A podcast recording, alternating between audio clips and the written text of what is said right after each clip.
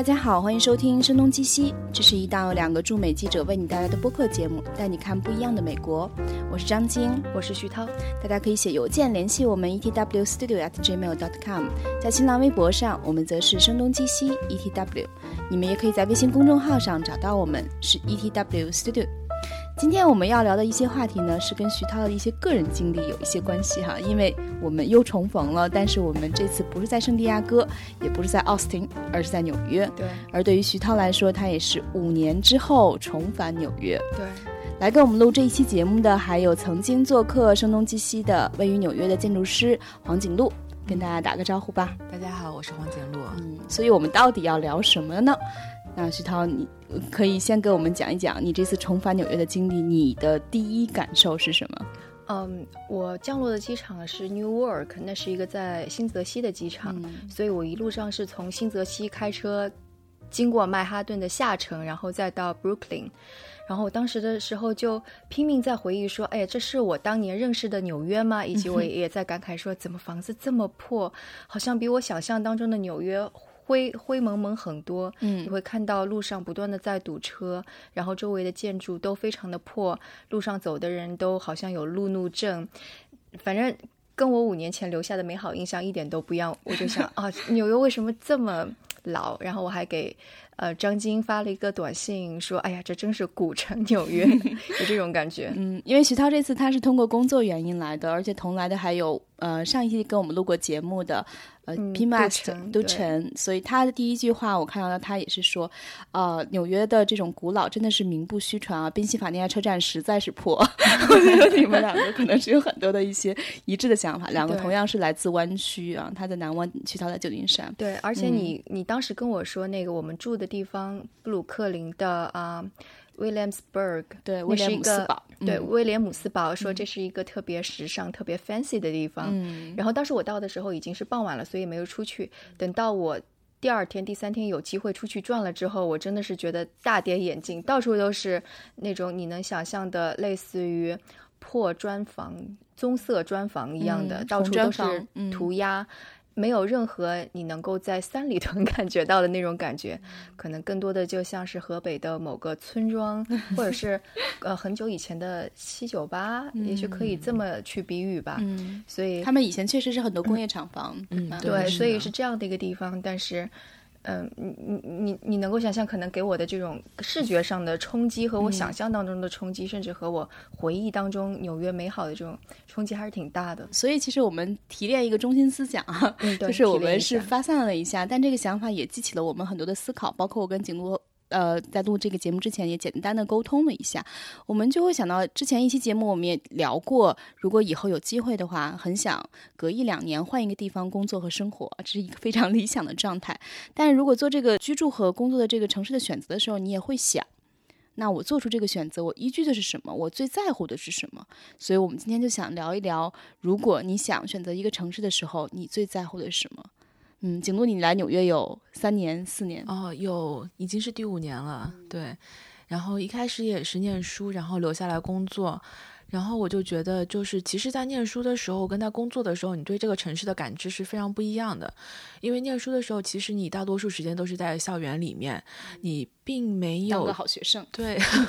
你并没有太多机会去，呃，感受这个城市是以哪种方式在运转。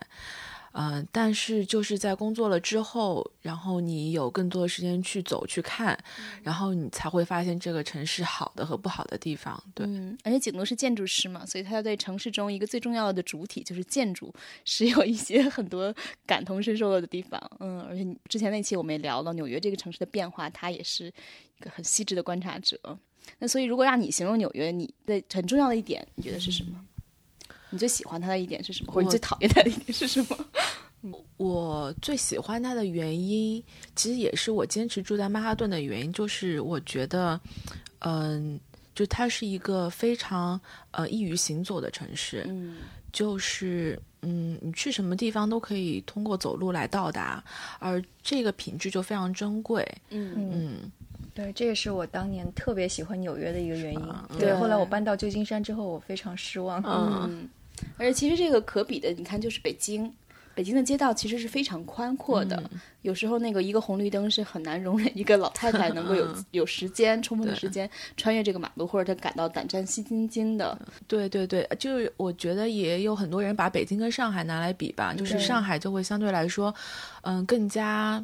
嗯，更加就适合行走，因为北京就经常吐槽说，呃，你想要过个马路，你可能中间就一直过不去，你得绕个一公 一公里这样才能过去。而且其实这个是十年前的说法，但我觉得目前并没有特别明显的改善，依然还有很强烈的这种感觉，所以人们最后只能把自己装到车里，对吧？就开车的越来越多，交通情况越来越差。嗯。我觉得其实行走这一点还同样有一点，就是怎么做到一个城市可能车辆越来越少。我记得去年的时候看过巴黎和呃，应该是西班牙吧，可能巴塞罗那还是马德里，我忘记了。但是他们也同样有这种意愿，在城市的规划中，怎么样让大家更多的行走，然后更多的减少用车，就是做 walkable 这种能够行走的城市，是很多城市的一个愿景和期待。对，而且它也是一个呃，像建筑专业或者说更准确的说是城市规划专业里面的一个课题吧，就是怎么呃，怎么把。比如说以纽约为例，就是现在呢，所有那个大道跟街，嗯，都是能够车行的，但是他们就是会有一些课题是有想法说，有一些街道减少成非常慢速的行驶的速度，这样子的话就可以开放出来作为一个社区的活动的一个场所或者怎么样。嗯，对我觉得这种嗯探索，其实在嗯就是嗯设计领域都有这样子的想法。对。对对，这确实行走是很有魅力的，它让你的全部感官都可以打开。对，其实那个，我觉得这个就是当时我跟你描述，我说我到纽约的，其实还有一另外一个，就是虽然它看起来这么破这么旧，几年来好像没有。变得更好，但是其实它一直保持魅力。嗯，就我觉得这个也跟说纽约一直在不断的探索，说我怎么样才能够让这个城市更加有活力，更加能够容纳其他的东西。而且他好像也是遇到过很多危机，因为有一些探讨关于城市，就是什么大城市的生与死呀，城市的未来，很多都会拿纽约作为一个蓝本去进行分析，说它到底是怎么生生死死重重新活力，到现在。它还是很有活力。对，去年其实就是有关于美国大城市的死与生。其实那本书确实是大家评论比较有共识的，认为是二十世纪关于城市规划或者建筑最重要的一本书啊。虽然是一个家庭主妇，这个 Jane 她没有太多的一些背景，他只是作为一个公民去呼吁这样一种改变，但是它确实起到了很多的一些效果吧。所以去年我记得还有一个纪录片。专门讲他是怎么样的去呃激发这个城市呃做出一些改变，保护了很多，包括现在纽约大学附近那个华盛顿广场，呃，就是有艾薇薇的那个作品的那个地方。嗯，而且我也看到一个数据，就是有一个地方是叫呃纽约地标性建筑保护委员会，然后它是在一九六五年，就差不多五十多年前成为一个常设的机构。然后到二零一零年的春天的时候，这个建筑保护委员会它取得了对两万五千座地标性建筑和一百个保护区的管辖权。这意味着什么？意味着就是九十六街以南，然后曼哈顿百分之十五以上非公园的用地，现在的每一处变化，你都要通过他的允许和同意。这意味着你看到的整个的曼哈顿，为什么很多的旧楼，很多的每一个楼都有不同的故事，然后它的改变、拆迁、修缮都要经过很多人的批准，而他就是一个最重要、最有权利的，就跟企业的工会一样的一个重要的存在。嗯，就是在建筑设计过程中，其实我们也会遇到说，呃，要做一些建筑的呃翻修的时候，的确是要都是要通过他们。对，我觉得这个在很大程度上也保证了。一个是嗯街面风貌的一个呃一致性，或者说准确的说，它其实不是一味的求一致，就是它就是它有一个自我更新的过程。那也有那么多新的楼造起来，它其实嗯，我觉得纽约有意思的一点是，它不是说它缺一块地起来保护，然后它就是死的，就是原来的样子。它其实自己在翻新，所以就是你在街上走。一路走过去，你可以看到各个年代的建筑，但是它们都是和谐的存在在同一个空间上。嗯，然后我觉得这个就是特别有意思的一点。嗯，我觉得可以做一个对照，就比方说中国也进行这种文物的保护，但是一旦保护起来或者做作为一个旅游区，你就会发现它就没有生活的气息，或者它就非常的死板，然后它就会变得。也许白天人很多，到晚上就变得死气沉沉，但是这一点你在纽约是看不到的。嗯，然后你依然会发现，就是在一个街道上，就呃前天我跟嗯张晶去中城，那是在中城地方，对不对？嗯，就相当于是我们去的一个。呃，办公室像创业公司的办公室，但它的楼下旁边就是一个特别小、特别破的理发店，然后再走几步就是一个五金店，然后你就不知道说这种就是呃有创业有 fashion，然后又怎么会跟这种就是好像呃八十年代 那种的东西混合在一起？对，我其实嗯，我其实记得我刚来纽约的时候，因为做的第一个稿子是跟那个曼哈顿的 Garment District 有关系，就是所谓的纺织区，那个是在七大道三十。街左右吧，那一片历史上就是一个一些重要的呃纺织工厂。这些纺织工厂不是像中国的那些大工厂一样，它是在高楼里边，所以现在那里依然存在着很多的工厂。但是后来因为中国 劳动力转移嘛，所以在历史上其实是百分之八九十全美的衣服都是在这一片制造出来的。之后工厂转移到中国之后，这片就衰落了，慢慢就没有人那么在意，所以开始有这种保护啊，然后拆迁啊，要不要搬走啊，把这些写这些楼翻新以后就可以作为高档写字楼出租，对吧？或者做成住宅出租，就是有一些很很激烈的一些讨论吧。但是我在做那一系列采访的时候，当中呃有一个采访提到的一句话，其实没有那么的关键，但是对我的印象很深。他就说，觉得在曼哈顿上虽然这么小的地方，但是你看到一个人，看他穿着的品味，看他可能呃生活的习惯，然后看他使用的一些东西，就能判断出他住在哪个街区。这个是可能给我非常简单的感觉，比方说。呃，我觉得历史上的东村其实是很多艺术家居住的地方。现在慢慢的可能 gentrified 了以后，就变成了一个游客很集中的地方。那通常东村可能它的平均年龄是不超过三十四岁的。那你可以想象那边的人就穿的很很酷啊，然后很 hipster，可能会穿，嗯，你像艺术家的一些扮相吧，很很喜欢皮夹克，然后紧身牛仔裤，然后穿 boots 是吗？穿短靴，可能会戴一个顶帽子，因为纽约的风很大，帽子成了一个必备的。这个穿着，然后那比如说住在上西区的人，上西区的人相对而言，因为他是离着哥大比较近，然后同时他又在上城，相对而言年纪会大一点的人会选择住在那边，因为会比下城更安静一些。但同时，因为它挨着哥大很近，然后那边会住着一些相对更有呃知识分子的那个群体哦，因为旁边又挨着林肯中心是重要的文化机构，所以那边像菲利普罗斯啊这种很著名的作家都会住在那附近。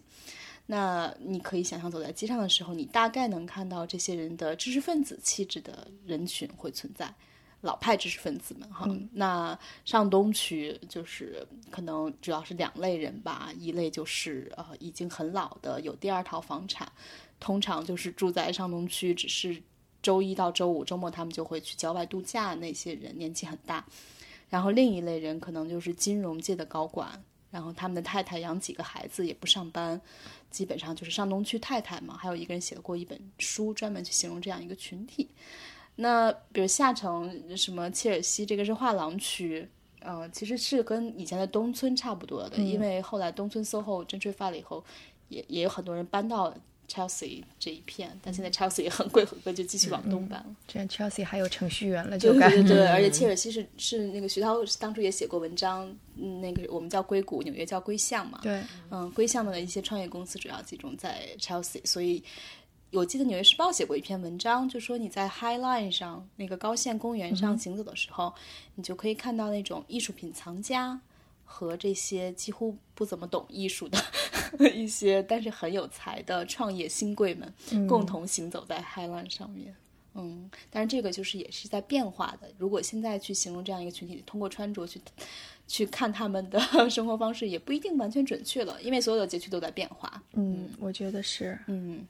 所以我不知道，像在其他任何一个城市，你能够做出这么不行。在硅谷，所有的人全都穿着自己的公司 logo，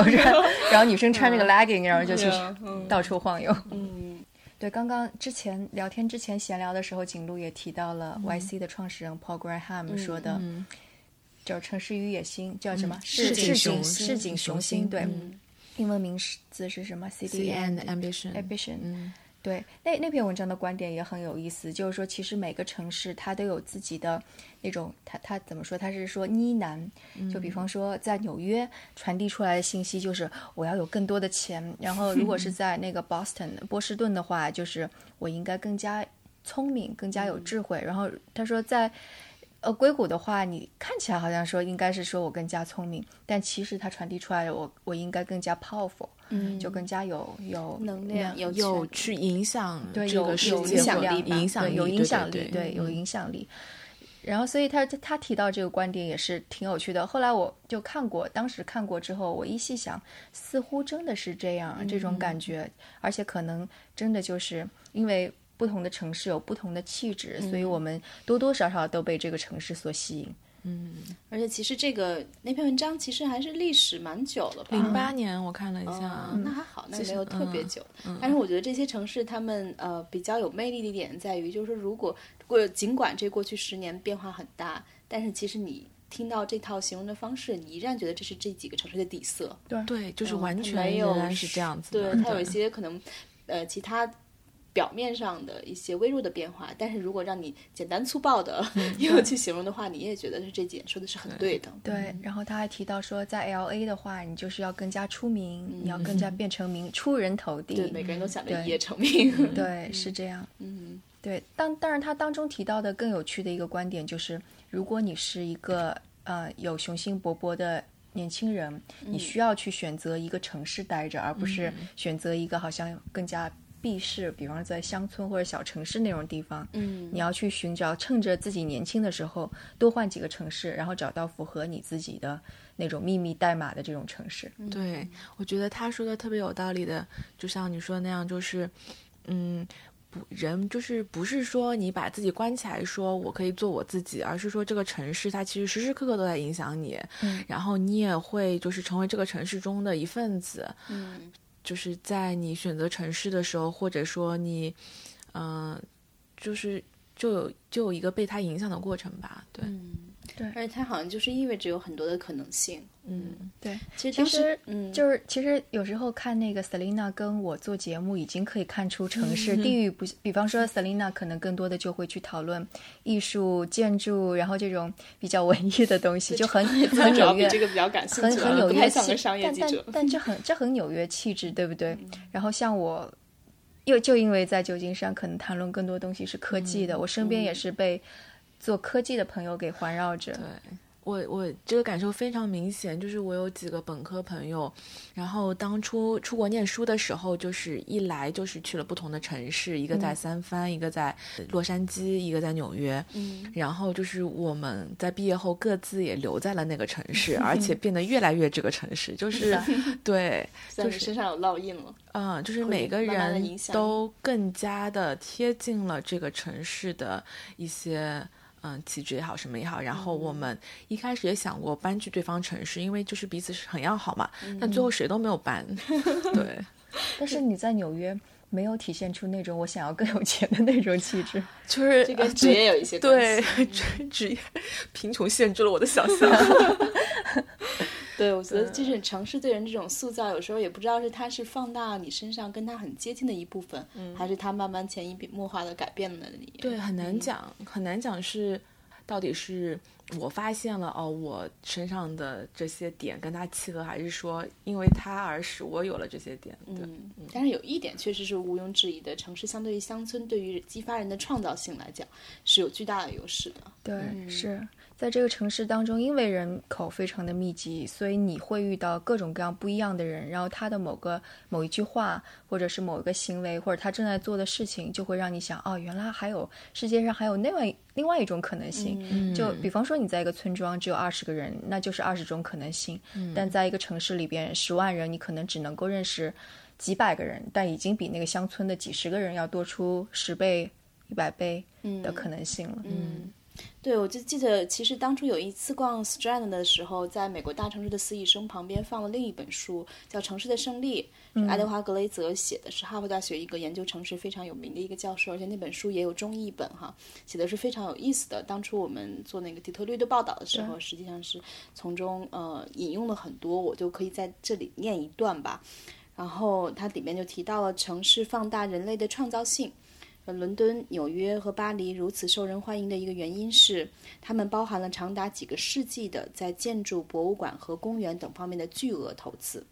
但是，他们也受益于城市在放大人类的创造性这一方面的能力。呃，这种能力在让人更加勤奋的同时，也让人更加快乐。城市的创新并非仅仅意味着新型的工厂或金融工具，它还意味着新式的菜肴和游戏。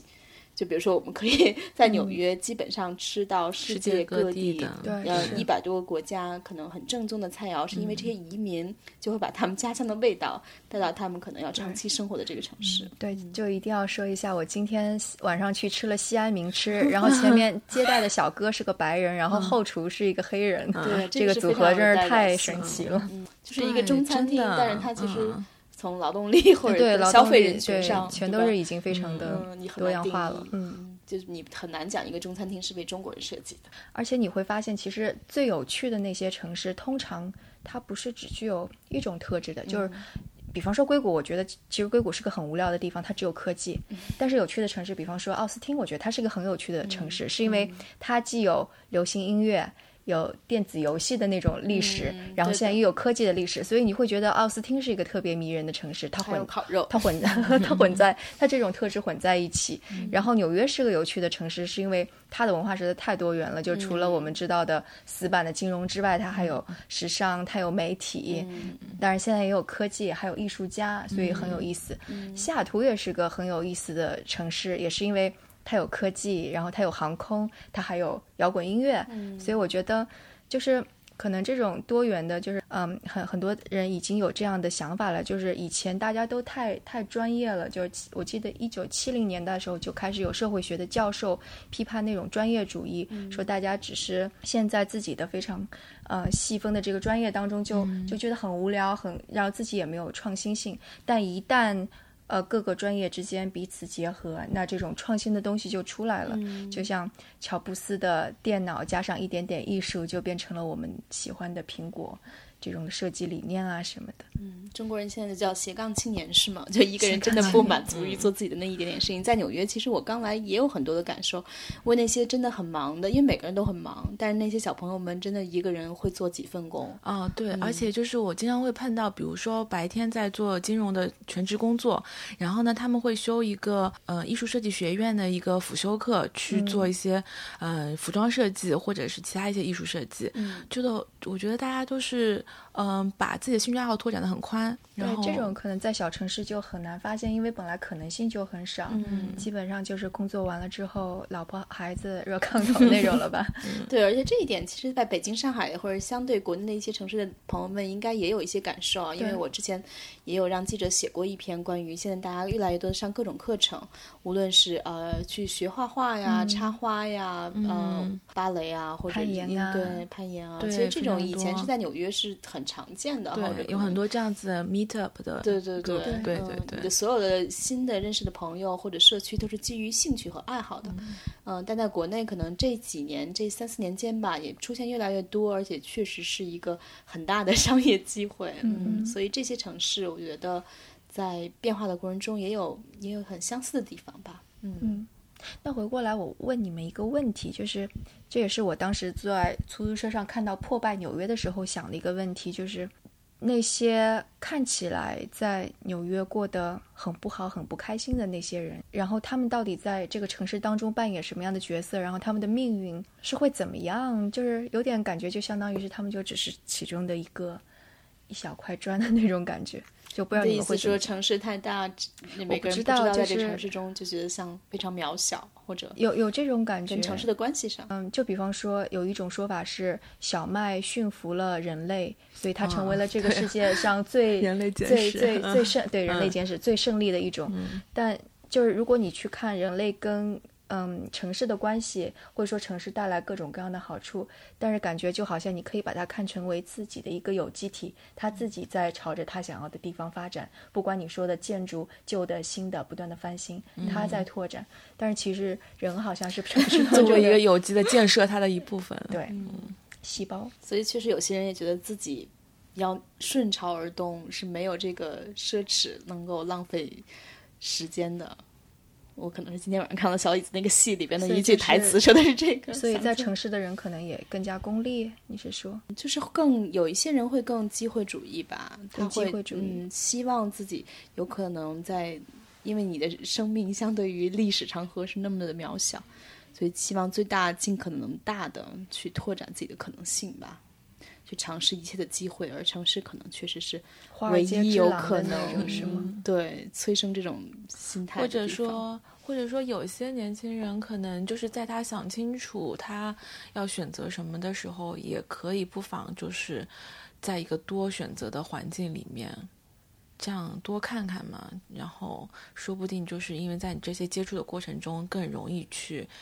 去缩小你的目标和想法。嗯，而且其实我，嗯，因为之前四年前我去底特律的时候做过底特律复兴的那个文章，嗯，当时其实有一些，呃，我们后来采访的。在纽约的广告公司工作的一些艺术家或者创意人士们吧，他们当时搬到底特律是一个工作机会的变化，因为当地的那些汽车公司希望能够更紧密的和这些广告公司呃进行工作，然后做一些创意方面的项目，让他们的品牌气质显得更酷一点。嗯让底特律因为汽车业已经是当时很很糟糕嘛，尤其金融金融危机的时候，彻底打败了三大汽车公司。对。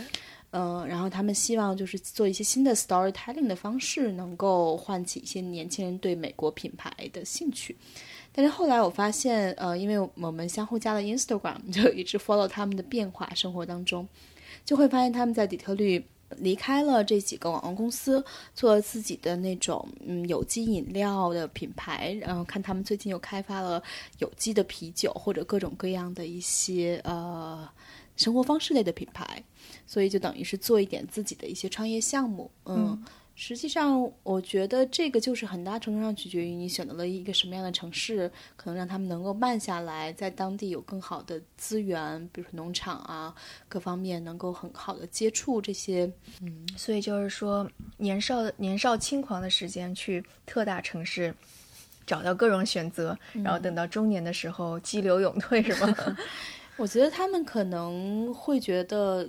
有一个自己的产品，然后，然后这些人都是做创意和设计的嘛。其实现在做生活方式的品牌，需要能力已经远远不止于你是一个成功的农场主，你懂得一个产品是怎么生产出来的。你在品牌设计、创意、社交媒体推广，你所需要的技能，很多时候是你曾经在大城市的工作经验给予你的，而你能够通过这种方式把一个品牌，即便诞生在底特律那样相对。虽然说复兴，但是远远还没有到完整复兴的阶段的城市，还是有机会做出来。你说的这一点很有趣。其实你说的刚刚那一段话包含着两个趋势，一个趋势是说我们大城市大城市提供更多的机会，年轻人还是往那里涌，然后能够发现更多的，不管是呃创意也好，什么也好。然后另外一方面的趋势是，就互联网的存在，世界是平的，所以好像资源又是可以往那边流动，从一个高山瀑布一直流到其他的地方那种感觉。所以你刚刚说了两个趋势，但两个趋势同时是并存的。对，而且这意味着，就像这种可能有一些乡村的地方，它可能有一些城市上的气质或者特质。嗯，那如果这样，我不知道这是不是形成一个悖论？城市还真的那么有吸引力吗？还是慢慢它的优势在可以传递到一个流动，它可能就是在提供了选择之后，那么就是有些人可能会选择，就是在经过大城市之后，他又选择去了嗯二二线的或者是其他一些城市，但这些都是基于他的嗯。过去的经历而重新做出的选择，因为他可能觉得另外一些城市有他更想要的东西，或者说他觉得他已经嗯做好了充足的准备，然后再去做别的挑战之类的。如果把城市看作为刚刚我们说的那种一个。自己会生长的有机体，这种感觉就像那啊，我这里能能能源已经过剩了，我分点给你们，对这种感觉。嗯，然后那个，而且其实我们确实说讲 urbanization 这种城市化嘛，那意味着可能越来越多的地方有可能变成城市，所以确实给大家的那种选择。那对城市的选择也越来越丰富，但但在美国的感觉似乎是就是嗯，也就那么几个城市能称得上对，能能够能够感觉好像能能够复兴，就是整个美国的趋势是很多小城市想复兴，他们复兴根本复兴不起来，是这种的一个状况。嗯，然后似乎我之前也听过一个结论，认为未来就只有大城市、特大城市，就大城市不断的扩张。但可能那些其他的想要扩张的小城市还是挺难的。我觉得这个是不是针对美国更多一点？因为我想，可能中国是完全另外一个情况。中国是因为人口太太多了，对它不得不分散到呃二三四线城市去，所以就我觉得这个基础设基础设施建设，它一旦投入了之后。我作为就是建筑设计这一块，我能感觉到明显感觉到非常多的大项目会投入到二三线城市。嗯，对。你说在中国，在中国，在中国，对。其实你说这其其实也是一个那个类似于感觉人口到了一个数量级，它就一定会发生一种质变的感觉，是有这种感觉，对不对？嗯。然后在美国，也许说其他的城市它没有办法足够城市化，就是因为它城人口没有到那个没有到那个地步，所以它的分工可能。不能够像我们刚刚说的那么细化，然后彼此之间也没有办法影响，工种也比较单一。嗯，对，所以我觉得以后对于城市的定义其实是有一些变化的。就过去我们对城市那种定义，其实现在这几个城市——伦敦、纽约、巴黎、北京、上海，已经成为超大城市了。而在中国，我们会讲一线、二线、三线，其实这种划分也越来越模糊。很多曾经的二线，事实上现在已经是一线。杭州很多的一线就是已经成为超一线的这种地方，所以。真的，我觉得对城市这种概念的划分可能需要更细致一些。而我们其实今天讲的大多数，不管纽约或者旧金山，其实它已经是一个非常成熟的大城市了。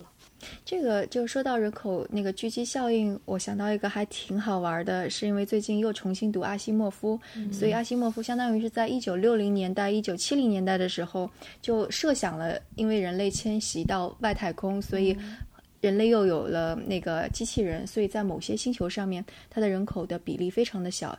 一个人拥有一大块的领地，然后有几百个机器人来服侍他们，所以他们就自认为自己有了非常先进的那个经济文化、机器人的劳动力，所以就后那个高枕无忧。但问题就是，就经过阿西莫夫作为一个幕后。就是这这样子的推理，他就觉得这个星球已经陷入了停滞，所以他设的设定的一个假设就是，嗯，因为人口非常少，所以只有一个人在某个学科。研究一个问题，他还沾沾自喜，觉得自己是这个星球上面最厉害的人。但是如果跟地球，就是虽然是一个肮脏的人挤人的、充满了疾病的地方，但已经落后了很多。所以最后他设定的就是地球上来的一个警官破了一个案子，拯救了一个星球，就这样子的一个故事。所以好像还还挺契合我们今天说的这个话题的。对，我觉得就是人和人的交流，这个是一个就很玄的东西。就是之前我们一起去听了一个讲座，有嗯关于呃 WeWork 的嗯 Co-founder 的一个讲座，然后有一个建筑师背景。嗯哦，然后呢，就是有一个嗯，在嗯提问回答环节，有一个听众就提出说，呃，现在随着互联网的发展和工作模式的变化，就可能有一种工作模式是大家可以远程工作，而不用去到一个办同一个办公室里面去。所以他就是以这个问题去向那个 WeWork 去提出一种挑战，说你们怎么看待这种远程的工作方式？然后当时他给出的回答就是说，他仍然认为人和人在一个空间里面是很。很重要的一件事情，就能发生很多事情吧，就跟刚才你说的一样，对对。所以那会儿主持人也有问他说：“那我们怎么定义 WeWork？它是一个生活方式的公司吗？”然后那个人想了想说：“他首先还是一个社区的公司。”对，我觉得我跟张晶肯定非常有体会，因为我们都是跟同事在远程工作。对，其实的确觉得没有像面对面，甚至是我们做 Podcast。也是面对面的感觉更加好。对，其实是这样的，就是怎么样都不能替代人与人之间在物理空间中的这种接触。嗯嗯，因为你是全部感官是打开的。对，那种 chemistry 更加能够散发出来。对，但是我确实觉得另一方面，这会儿就就很多公司、大公司、创业公司，也越来越多的人远程工作，在世界各地跨时区协同工作。那景诺，你在纽约生活了四五年，从中国来，然后也旅行去过一些地方，你有其他城市你觉得很打动你，或者有机会想去生活一段时间、居住一段时间的地方吗？嗯，其实我很想在欧洲多住一段时间，因为其实，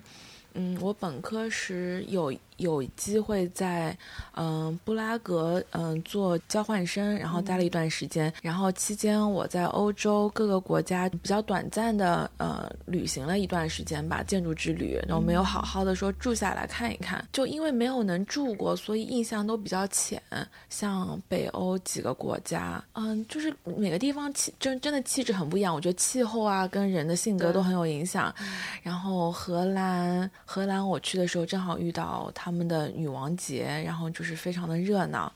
嗯，如果说要选一个住的城市，有点难讲。瑞士。都是刚才没提过的，嗯，你明显是一个选择很多，还可以对，就是就是我，所以我就是对你们说的，呃，是十年后，然后每个城市住一两年这个想法感到非常的兴奋。你是对一两年比较兴奋，因为你可以不断的换。如果是五到十年，你能换的有限了。就我觉得真的是要住一段时间才能知道这个城市。对，对。所以有时候，比如说很多朋友来纽约旅行，然后通常旅行大家最多十天哈，都很奢侈了，一基本上就五到七天。而这种节奏，他们每次来纽约，第一印象肯定扑面而来的就是地铁里的老鼠啊，然后地铁换乘的复杂啊，地铁的迟到，然后以及街道上路面各种垃圾的味道啊，嗯，所以这种可能让人不适的地方，会强烈的加深他们的第一印象。所以很多人第一次来纽约都跟我说是很不喜欢的，嗯，但是有些人可能他们居住过一段时间之后，或者他们本身是更在乎的一些方面，比如说一些人是艺术家，他更在乎的是展览，更在乎的是去西村听爵士乐，然后更在乎的是可能能够看到最好的演出。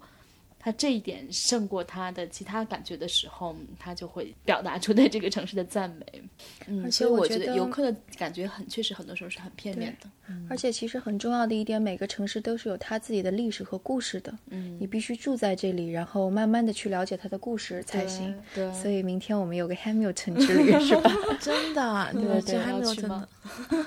就我们是因为我们都很喜欢 Hamilton 的那个 musical，所以我说我这次来了之后一定要把 Hamilton 他所什么战斗过、那个爱过什么的地方全都看一 下。所以我刚刚做了一下功课，所以你基本上能够看到，真的就是那是我五年前不曾看到的一个纽约。就比方说我会知道啊，他的那个 Quiet Uptown 是在什么地方，然后我还。又知道了，在中央公园有他的一个雕像，然后我会意识到说啊，哥伦比亚大学就是原来他读过的那个 Kings College，然后以及他的那个在最南边的那个，我们以前只知道那是 Battery Park，但现在知道那就是他曾经战斗过，甚至偷过他的那个加农大炮的地方，所以就是。就是你在一个地方待的长了，然后把这些文化文化这个东西就像是一个滤镜，嗯，然后你了解的文化越多，然后你看到这个城市面貌是不一样的。就像我们看到的北京，或者是我们记忆当中我们读过很多历史之后对北京的感觉，对，肯定是跟一个只知道吃烤鸭的老外的感觉是完全不一样的。所以之前我听嗯北岛在这边那个有一个嗯关于他的城门开以及其他的一个书的。一呃一个座谈会吧，然后就是因为陈门开这本书，就是完全讲的是他对北京的记忆中的那些气味啊，嗯，食物的味道，就各个感官上面的一个记忆中的认知。对，所以我就觉得城市里面真的沉淀了很多这种历史文化类的感觉。我到旧金山之后，就是最开始做的其中一个选题就是讲。旧金山 downtown 的一个特别差的街区是怎么慢慢的被 Twitter 这些互联网公司给慢慢改变的？所以当我做完这个选题之后，我再在那条街道上走的时候，我的感觉是 完全跟之前是不一样的。以前就觉得这个这个这个街道好讨厌，我要赶紧走过去。嗯，但现在就完全不一样了。对，那天 WeWork 讲的时候也讲到，他们在 WeWork 的第四个还是第五个在旧金山的办公室的时候，正处在呃某一个街区，然后当时那里有妓女啊。啊，就就我说的 Twitter 所在的那个，所以他们现在认为是这个街区随着他们的到来，很多创业公司随之而来，也变得越来越好。对，而且它的历史的确很久，我们之前看只是看到 Twitter 大楼啊什么，但是你去追溯它，可能。就是写它的历史的，就能够追溯到当时，嗯，比方说海员上岸之后去哪里寻欢作乐，或者是一九四零年、五零年代的时候，就像像纽约一样，有很多那种演戏的地方。但是衰落了之后，这里又变成了妓女横生的地方。所以就这些历史，你就会发现，哦，这后面原来有这么多的故事。对，然后这些故事才塑造了现在这个城市的一个面貌。嗯，对，就好像刚才说的高县公园，我也是，它是。其实建筑景观设计上的一个非常成功的案例，但以前只是知道它的设计上是怎么样子的，就没有去了解过它的历史。但后来在我去作为一个，呃，住在纽约本地人给我外面来的朋友做介绍的时候，然后我特意去查了更多的资料，然后知道了这个街区它以前的铁路一开始在地面上。遇到怎么样的问题，后来又变成了一个高架桥，后来又一步一步的演变，然后就我以后再走上那个高兴公园，我就嗯带着这些嗯它的历史去看，就完全不一样，对，特别有意思。所以我记得我们以前在。嗯，去年这个时候有一期 podcast 讲 l b m e 的新功能，是讲当地的人可以带着你去参加一个 tour。当时我看到他那个功能的时候，我觉得就非常的兴奋，因为就相当于是有一个人他特别了解当地，了解这些历史或者了解某一个一个部分，他就能够讲给你听。对，这是他的那一部分的城市。对，是的。其实当时这个还是我另外一个朋友的。就在 Airbnb 没推出来之前，他还想做一个 startup 去做这件事情。嗯，我觉得挺好的。对，其实 Selina，你在纽约就应该做一个 Hamilton Tour 的。好的，下次我们做一个中文版本的，我们中国听众有兴趣来纽约的时候可以。对，而且这个故事真的很惊心动魄啊，很好玩呐。嗯，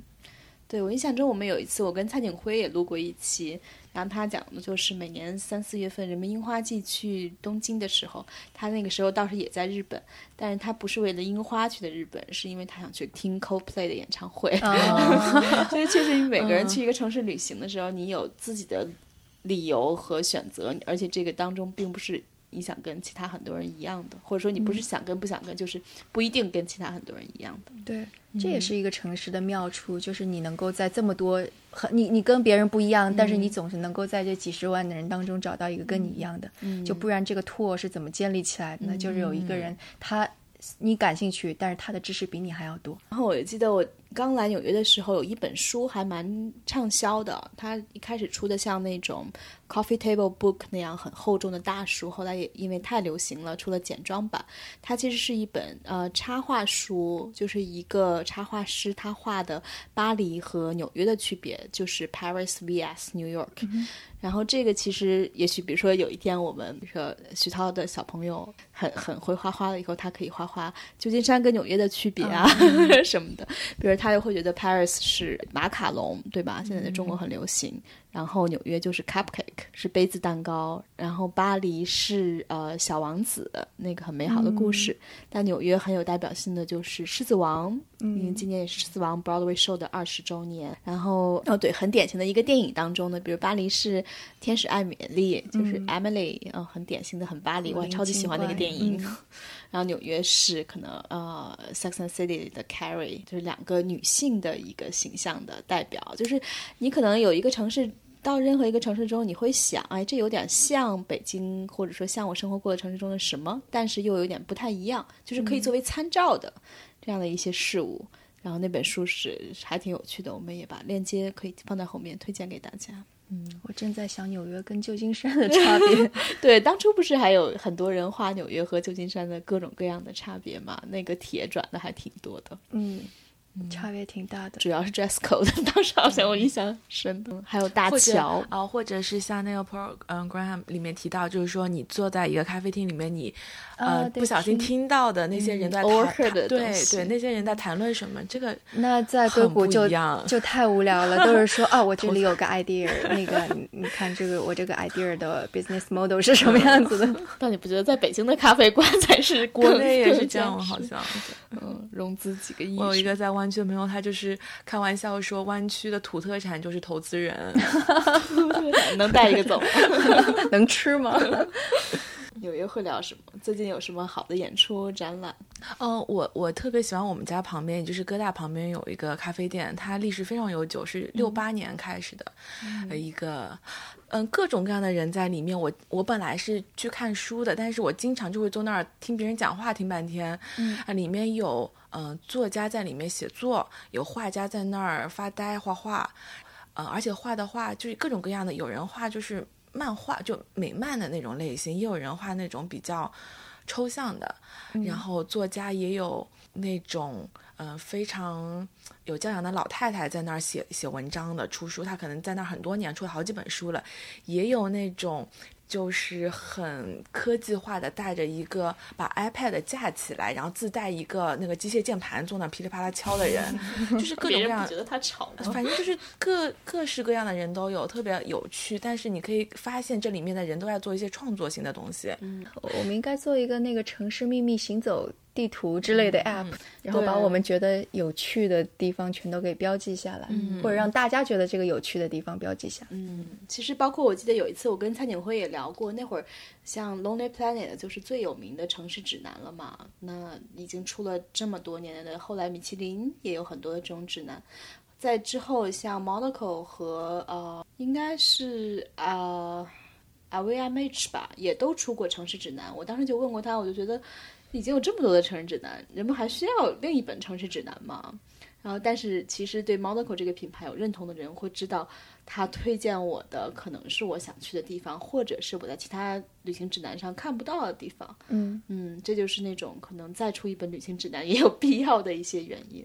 嗯，其实这样子就想起来，就是我为什么会萌生说你要了解一个城市，需要在这个地方。住半年到两年，其实就是我住在纽约的时候萌生出这个想法的。因为当时每次我采访完，就你刚刚说纽约是个特别容易行走的城市。所以当时每次我采访的地方，一定是别人告诉我，哦，我们在哪里哪里见面。我对纽约也不熟悉。采访完了之后，我就会开始在周边走，就会看到，哦，这里有一个好好神奇的书店，那里有一个花店，哎呀，这里又发现了一个什么。而且因为这个城市它又是很多的街道纵横，对，所以你稍微转一个弯，就完全景色不一样了。对，这是它最神奇的地方。对对对，然后就是你会永不厌倦。对，然后。而且你你不断的在听别人的故事，就是你在采访的时候，他们多多少少会告诉你啊，这个地方可能发生过什么事情，或者这个这个建筑是怎么回事儿，所以你就会发现，哎呀，城市里边原来有这么多你以前没有注意到的东西，然后是你开车是察觉不到的，或者你不去了解察觉不到的，就那时候种下了这么一个种子，觉得你要了解一个城市，你必须住在那儿。然后跟当地人去交谈，嗯，而且其实你只有行走才可能跟当地人交谈。你把自己塞到车里边，你是其实是把是外面的世界通过一扇门就隔绝在外嗯。对。但是说到行走，其实我后来又有一种新的想法，就是其实走路跟骑车感受的方式也很不一样。但就是骑车，嗯，它不是比走比走路差的一种方式。嗯，因为其实你走路的时候，因为你的感知。范围就在一个非常细的局部，嗯，但你骑车的时候，你可以有更宏观的一个对城市街道尺度的一个嗯感受，相当于是那种看电影的时候的快进，对，就是你掠过去的感觉，所以你能感觉到一个连续的城市空间，嗯，对，也也很不一很不一样，就是当我就是。嗯，租了 City Bike 之后，然后在有时候天气好的时候再骑车，就会感觉到哦，这些街道我以前完全没有走到过。我可能如果走路的时候不会经过这些地方，对对，但也也很。奇妙，对，这好像也是那个呃城市的胜利当中说到的，说其实交通工具是在塑造一个城市的。嗯，他当中说到一个概念，就是当你就是大多数人在行走的时候，可能就像佛罗伦萨或者欧洲的那种 行走为主的那种小小的城市。然后你如果你看那个纽约，那可能就是什么电梯或者地铁出现之后，以这种交通站就某个站。为为中心的这样的布局，对，那你再看美国这种大西部、中部的，它就完全是以汽车这种交通工具为塑造的，没有一个中心，反正就撒出去一片，每个城市千篇一律。我觉得这是还挺有道理的。而且你像比如说，嗯，比较寒冷的加拿大的城市，它可能在嗯交通方式上，地下嗯各个楼都连着，然后像像香港，其实对香港就是在地上全部都连着，对对对，对，就这些不同的嗯。城市的空间就是给人一种嗯感官上的不一样的认知方式。对，北京是什么样？北京就是以地铁为对，其实地铁，我觉得北京这几年地铁的迅速的新增，也是让这个城市发生了一些。一个比较健康的变化吧，嗯，因为地铁是一个城市文明的标志嘛，它修了这么多地铁线，其实相对而言还是让人们的生活便利了很多。但是因为它以前的城市规划出现重大危机，所以它现在基本上怎么去弥补都显得非常的局限吧。嗯，所以就跟我们之前说未来交通那一期提到那种共享单车，其实也是为这个城市提供了挺多可爱之处的，对吧？嗯，虽然北京骑车还是挺危险的，反正我每次回去的时候，虽然我很喜欢骑车，嗯，但是挺危险，就是不光是受到汽车的威胁，还有各种送外卖的车在旁边 呼啸而过，哦，对，那种电动车特别可怕，没有声音，对，因为他们压力也很大，万一分钟当月奖金就没有了什么的。所以我觉得，其实城市是一个非常有魅力的话题，因为任何人都可以对此有发言的一些权利，而每个人都是其中的一分子，不简简单单是城市规划者能够决定这一切的。那我们再聊一聊最近大家看的书，或者看的电影，或者做的事情，有什么可以推荐给我们听众的吧？嗯，我最近其实有一个比较想看的展览，还没有去。嗯，呃，因为它一直会到明啊，我有两个展览都不错，嗯，但是都在纽约，一个是在皇后区，嗯，皇后区。的一个博物馆里面有一个关于纽约城市的展览，刚好契合它。很好，它是关于没 unbuilt New York，就是说没有被造出来的纽约。嗯，可能那些建筑师或者规划师曾经，嗯，构造、构建过的、画过的那些可能的部分，但是最后没有被建造出来。嗯，然后那个展览其实让我又想到以前在。呃，有一个叫做 Unfinished，他讲的是其实一个画家们他们啊，Matt Brewer，对那边就是嗯，画家们没有画完的画作，嗯。他们是怎么样的一个状态挺好？对，那个非常有意思，所以我觉得就这这两个没有建造出来的城市跟没有画完的画可以呼应起来。然后另外一个其实就是大都会最近有一个书画展，会有三期，现在是第一期。中国书画吗？中国书画，对，它是一个山水画的一个主题吧？对。对，我正好是应该这个展览应该还在展吧，因为纽约其实有一个市立博物馆，就是它基本会展出关于纽约历史的各种各样的一些展览。叫什么博物馆？纽约市立博物馆，就是城市 museum city city museum of New York，应该是。嗯，它在第五大道和一百一十街左右的那附近。对它，我看过它当中的一个展览，就是讲纽约市的历史、移民史到金钱的流动，基本上把过去一百多年，就看，呃，中国人来了，爱尔兰人来了，然后犹太人来了，然后意大利人来了，然后黑帮的一些变化。嗯，然后我推荐的就是。啊，其实我最近觉得生活中的一个莫大的福利就是办了 Movie Pass。我还以为你要推荐那个那个怪奇物语了呢。怪奇物语已经安利太多次了，你没有在 Podcast 里边安利过。对，我还为此写了一篇专栏，因为我觉得这个首先它在 business model 上，就是商业模式上不是特别的能够可持续的运营，我就很担心它会嗯不知道能够存续多久。嗯，然后这个什么 business model 呢？呃，它的 business model 就是说，你只要花九点九五美元，就可以基本在纽约百分之九十以上的院线一天看一次电影，就一个月可以看至多三十次电影。然后你只花九点九五美元，但问题在于，就是说这九点九五美元能去的院线是包括很多的艺术院线，包括 downtown 的那个 Metrograph。包括 FC，嗯嗯，所以其实对于纽约的很多很喜欢看各种电影来说，不光是那种商业电影，你的就是就是怎么讲，一个月三十场。你如果有时间的话，你是天天有你感兴趣的可以看的。你看这种事情就只可能在纽约发生，就这就这个纽约这个城市独特的。对，但是它其实确实是在全美推广的。比如说我在西雅图的朋友说，他们只有两间影院参加到这个当中。但是你其实想想，在美国看一场电影通常是要十五到十七美元的，你就是即便拿这张卡一个月看一场电影，也相当于打了一个折。是。而且今天我收到邮件是说，如果你能够办年卡，承诺使用十二个月的话，你每个月只要花六点九五美元。那他不会亏吗？对，他说他的商业模式就是通过呃售卖一些数据给一些第三方机构。所以这是个 startup 吗？这个公司其实已经存在有一段时间了，大概有七八年的历史吧。但是他做出这个重要的转变，是因为一年前，大概是一六年左右的时候，以前 Netflix 的一个 co-founder。进入了这个公司做 CEO，嗯，所以你听到这个模式，感觉就很 Netflix，对吗？对对，包月，对的。所以他希望能够盈利的收入的来源是把这些用户的数据卖给第三方，比如说你喜欢看什么电影，你一个月去看几次电影，然后你经常去哪里看电影，你看电影的时候，我不知道啊，可能那些数据就可以更加细分的卖给第三方。但其实本质上，我觉得这些数据。出售给什么，我也不是那么的在意，和这个享受到的莫大的福利相比，因为我们的数据其实已经无时不刻的 不再被可能大家售卖了，嗯，但是我不知道这些数据对一些呃品牌或者愿意购买的有多大的价值，而且可能对好莱坞就是投电影投资者可能也会有一些帮助，是吧？对，我觉得好莱坞的电影公司肯定是有很多的帮助的，他会知道人们如果一个月能选择看五场电影。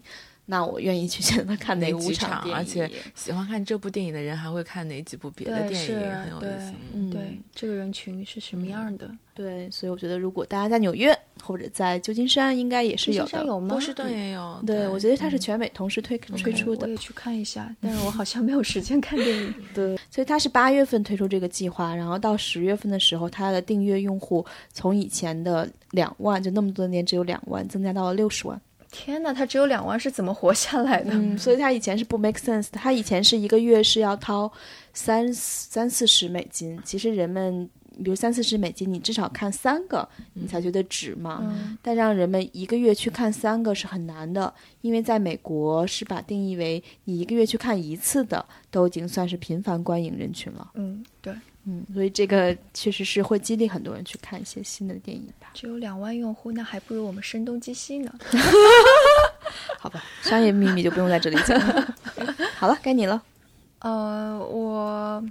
推荐什么？我都看的东西都太科技了。哦，就我觉得阿西莫夫其实还是挺有意思的，虽然它是一个特别老的科幻小说，而且特别多。嗯。但是我这一次重新听，呃，因为是听 Audible。